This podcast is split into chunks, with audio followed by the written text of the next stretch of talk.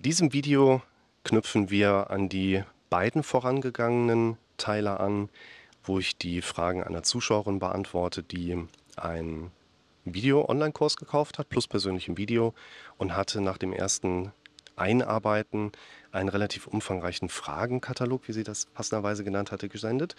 Und da bewegen wir uns gerade im guten Mittelfeld und schauen mal, wie viele Fragen wir in diesem Teil beantworten können. Warum ist es für mich so entscheidend, ob zum Beispiel mein Mann dabei ist? Da habe ich meistens weniger oder gar keine Symptome. Ich denke immer, er könnte Hilfe holen oder mich wieder von der Straße aufsammeln, wenn ich umfalle, aber trotzdem könnte es mir passieren, dass ich umfalle.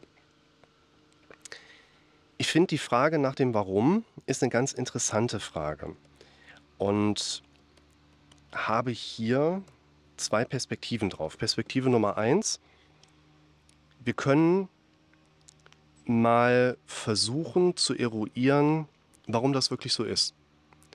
Und möglicherweise werden wir auch eine Antwort finden. Vermutlicherweise werden wir keine Antwort finden. Und selbst wenn wir eine Antwort finden, werden wir wahrscheinlich herausfinden, so viel finden, dass es uns nicht hilft. Das heißt, wir haben eine problemorientierte Frage. Warum ist es für mich so entscheidend, ob mein Mann dabei ist? Naja, weil du dich da sicherer fühlst, weil dein Mann vielleicht auch relativ stark ist, um dich von der Straße aufzusammeln, weil er dich vielleicht beschützen kann, weil das jemand ist, dem du vertraust. Keine Ahnung. Jetzt ist nur der Punkt, das hilft dir ja nicht unbedingt weiter in anderen Situationen, das auch ohne deinen Mann zu schaffen oder vielleicht noch lockerer zu sein, wenn dein Mann dabei ist. Wir haben eine typische problemorientierte Frage. Die kommen meistens aus dem automatisch denkenden Gehirn. Deshalb verlinke ich euch hier stell dir diese Fragen, um euch aufzuzeigen, unser Gehirn agiert gerne mit diesen Fragemustern, Fragemustern und gibt uns Dinge ins Bewusstsein hoch, die es dann nachher, also unser Gehirn im Hintergrund weiterdenkt. Und wenn ich eine problemorientierte Frage im Kopf habe und gebe meinem Gehirn wieder Denkspielraum, indem ich mein Gehirn nicht selber benutze, und ich frage mich zum Beispiel, boah, warum kriege ich das nicht hin? Dann wird mein Gehirn zehnmal am Tag das weiterdenken sagen, ja, weil du das sowieso nicht drauf hast, weil du das alles nicht hinbekommst, weil du bist sowieso zu blöde dafür. Wir brauchen Ziele oder lösungsorientierte Fragen. Was kann ich tun, damit ich in Zukunft auch mehr ohne meinen Mann klarkomme? Was kann ich tun, damit ich mich in Zukunft wohler damit fühle, dass ich in Anwesenheit meines Mannes mich wohler fühle? Und unser Kopf wird uns im Hintergrund dazu auch Ideen hochgeben. Das ist eine Sache. Und die zweite Sache, die ich dir oder euch gerade mitgeben möchte, ist, nimm das doch einfach mal an.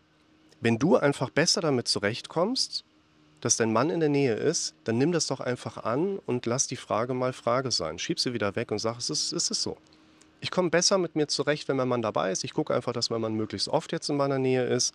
Ich weihe ihn auch in meine Gefühlslage ein. Ne? Thema, ein Video vorher mit der Verschleierung innerer Auf, äh, Abneigung verschwendest du nur deine Zeit. Sei einfach offen. Klartext ist das Wichtigste, was euch auch in einer solchen Symptomlage helfen wird. Und gehe hin und sagt, mein Mann ist ein Anker, der hilft mir auch nur, weil er da ist.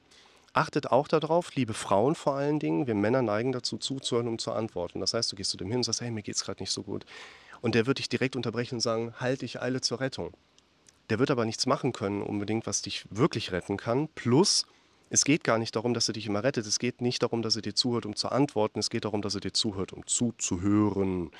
Das haben die meisten Männer nur von ihren Muttis daheim nicht mitbekommen. Also, sagt eurem Partner, weil das ist so ein Männerding, ich erzähle dir jetzt was und ich möchte gar nicht, dass du mich rettest, ich möchte aber, dass du mir zuhörst. Nick ab und zu freundlich, stell vielleicht nochmal eine paraphrasierende Rückfrage, mach so ein bisschen aktives Zuhören, aber hör mir zu, um mir zuzuhören, damit ich hier eine Entlastung erfahre.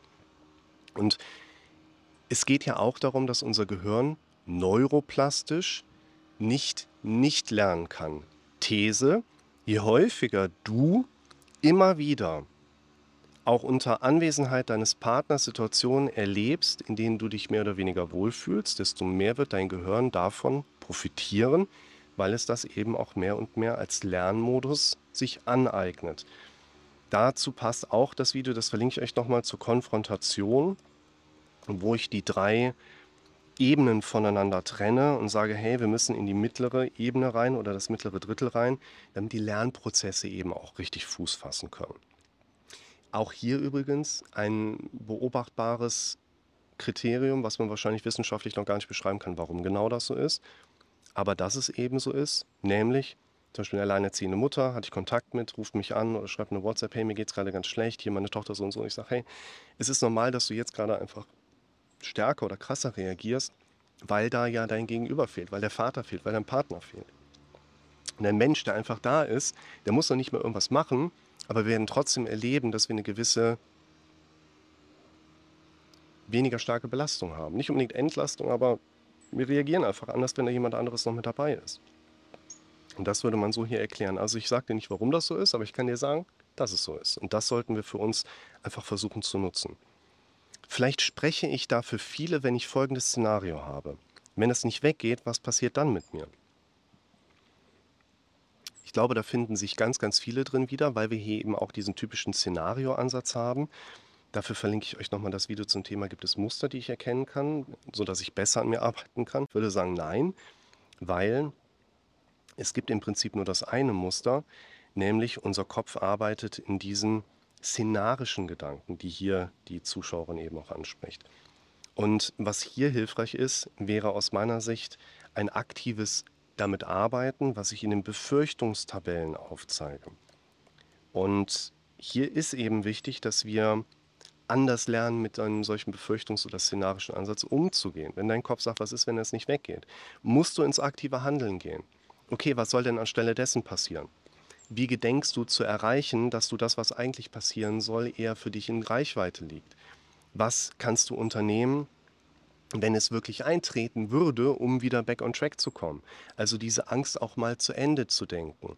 Es gibt viele unterschiedliche Ansätze, die ihr anpassen könnt. Also das ist in diesen Befürchtungstabellenvideos mit drin.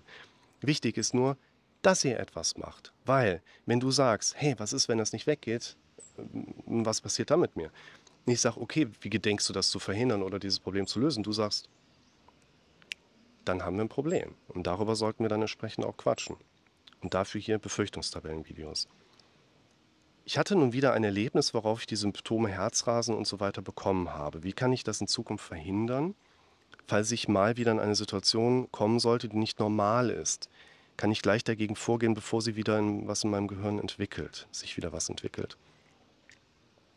Ich habe ein relativ neues Video dazu. Das verlinke ich euch mal hier, wo ein Zuschauer gefragt hat, wenn ich keine Stresshormone habe, würde das ja auch bedeuten, dass ich keine Angst habe. Und wenn ich keine Angst habe, habe ich auch keine Symptome. Schaut euch das mal an. Da geht es stärker auch in die Richtung, dass das so wahrscheinlich nicht funktioniert, weil erstens wenn du versuchst, die Situation zu vermeiden, in denen Herzrasen aufgetreten ist. Und dein Körper macht das alles von alleine und das macht er gut so und du hast da eigentlich gar nicht deine Nase reinzustecken. Und wenn dein Körper mal Herzrasen macht, dann ist es die Entscheidung deines Körpers und das wird auch eine gute Entscheidung sein. Punkt aus. Wir kriegen es halt nur stärker mit, weil wir gelernt haben, unseren Fokus da reinzurichten. Schaut euch da mal das Video zum Thema Psychosomatik an, wo ich erkläre, warum wir überhaupt in der Lage sind, diese Symptome unseres Körpers, unseres Kopfes so stark auch mitzubekommen. Und würde hier entsprechend auch sagen, erstens, wenn du versuchst, die Situation zu verhindern, also du gehst stärker ins Vermeidungsverhalten rein, wirst du trotzdem erleben, dass dein Körper einfach, weil er gesagt hat, wir machen das jetzt so, wieder in irgendeiner nächsten Situation entscheidet, wir machen jetzt trotzdem Herzrasen und du bist dann gescheitert. Wenn du sagst, ich bin erfolgreich, wenn ich keine Situation mehr erlebe, in der ich Herzrasen bekomme, in deinen Körper aber hingeht und dann es doch mal wegen irgendeinem Einfluss macht, den dein Körper gerade als Entscheidungsgrundlage genommen hat, wir machen das jetzt mal, bist du quasi direkt gescheitert. Lass lieber versuchen, wie du das im Prinzip auch schreibst, kann ich gleich dagegen vorgehen, bevor sich da in meinem Gehirn etwas entwickelt. Also im Sinne von, nicht wie kannst du verhindern, dass es nochmal auftritt, wie kannst du besser damit umgehen, wenn es das nächste Mal auftritt. Und da macht es vor allem Sinn, nochmal sich vor Augen zu führen, das Herzrasen ist ein unangenehmer Zustand, keine Frage, aber das ist erstmal nur eine Sensation. Ein Symptom, also das, was uns dann wirklich nachher als Störfaktor so entgegnet, ist eigentlich eher Sensation, also Wahrnehmbares plus Bewertung. Und daraus wird dann für uns eine wahrnehmbare Symptomatik, die uns das Leben ziemlich schwer machen kann.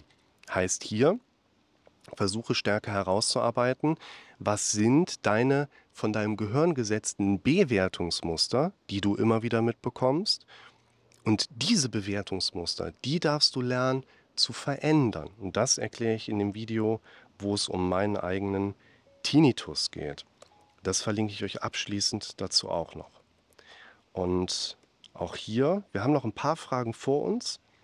Es geht, um mal so ein bisschen zu spoilern, wie kann man Geduld trainieren, wie kann man sich auf Termine vorfreuen, Wie kann man ablegen, Kontrolle über den eigenen Körper zu haben? Das passt sehr gut dazu. Noch zwei weitere. Und die machen wir im nächsten Video.